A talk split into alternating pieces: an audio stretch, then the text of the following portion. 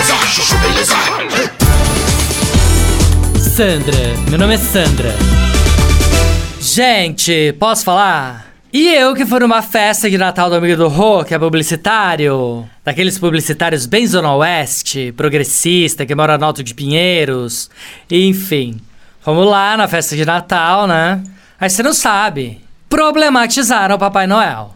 Não, juro. Pra não se renderem ao estereótipo do Papai Noel macho, branco, hétero, eles colocaram um Papai Noel preto, um Papai Noel indígena, um Papai Noel trans e um Papai Noel anoréxico.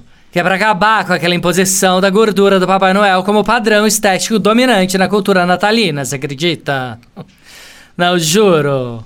Aí os duendes não eram anões, eram pessoas altas ou anões gigantes, a gente não sabe. Aí os duendes não trabalhavam mais na fábrica de brinquedos no Polo Norte. Eles trabalhavam em home office, fazendo reuniões por laptops, em cafés, tipo Starbucks. Eram os duendes millennials. O trenó agora era elétrico, as renas foram aposentadas.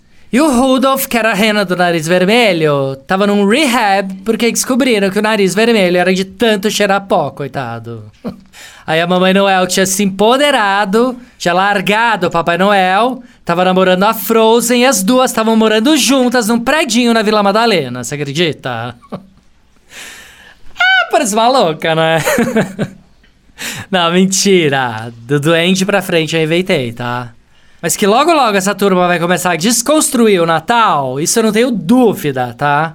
Eu que ia comprar enfeite de Natal novo pra esse ano, nem vou mais, né? Não, perigo ano que vem já começar a cancelar quem comemorar o Natal com a figura tradicional do bom velhinho, né? Sandra, meu nome é Sandra. Chuchu beleza. Quer ouvir mais uma historinha? Então acesse youtube.com barra chuchu beleza.